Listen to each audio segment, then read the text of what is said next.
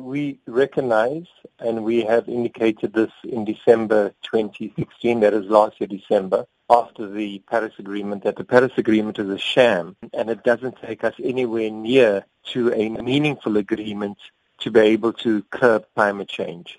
So I think what governments are going to be signing in Paris today is a dysfunctional agreement, and because it's dysfunctional, that's the only reason why they actually are signing it, and that's why they've got agreement. And why, you know, I say it's a dysfunctional agreement because the present agreement, scientists has warned us, is going to give us a three to four degree world. But what is really critical is to understand a three to four degree world means six degrees for Africa. So I think Africa as a continent is in serious danger, and the signing of the agreement in New York is meaningless for Africa. So the signing, as you say, it is meaningless. What will be the future now for this climate change?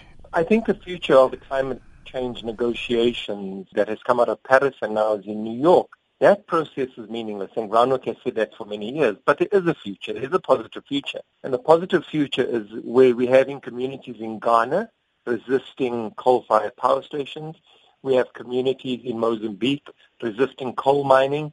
We have communities in KwaZulu-Natal yesterday blockading roads so that coal mining cannot take place. That's the positive. People are making climate change and impacts of resisting climate change at a local level where they are resisting dirty development. And I think the future of climate change doesn't lie in the government's negotiations, but rather the future of climate change lies in the hands of ordinary people like you and me and the very many people in Africa on the ground. So, what should communities be doing in order to be able to get a meaningful climate change agreement for respective countries I, I in the world? Yeah. I think that communities need to pressurize their local governments. Communities need to pressurize their national governments to make the changes that bring social justice to the ground. So we can't hope that the international will solve the national problem.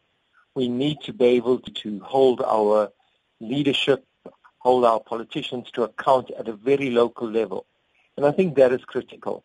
So I think what Groundwork is calling for is basically the opening up of democratic space on the ground so that people can make a change and people can make a difference because it's clear that at an international level there is no democratic space. Now, Bobby, how do we open those spaces as it is that capital has uh, annexed some of the local governments in most of the countries, looking at the developing countries in particular?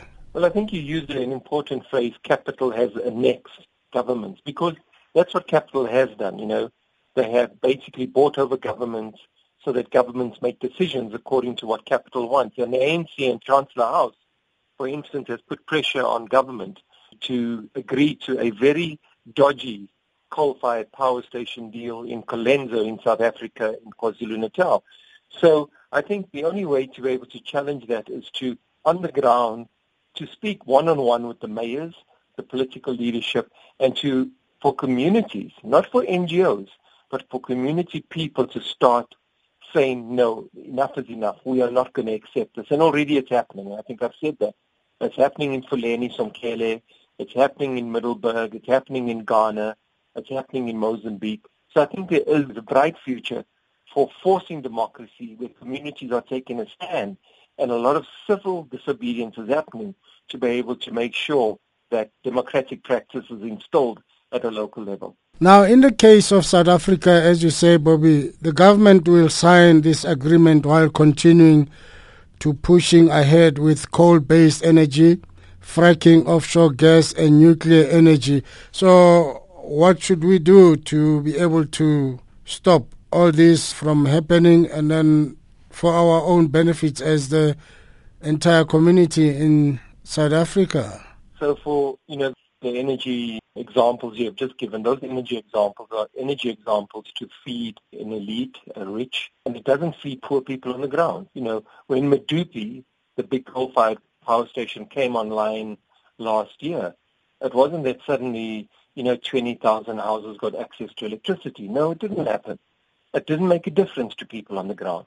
So all the energy choices you make don't make a difference to people on the ground. The only thing that does make a difference to people on the ground, and at a very simplistic level, you know, we need a light shining, we need a fridge working. Those are simple things that people need for a decent life.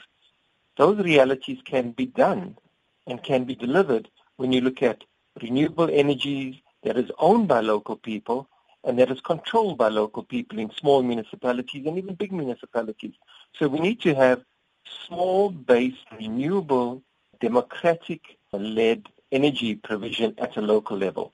And already, you know, in Africa, in many places, this is happening where the grid does not get to.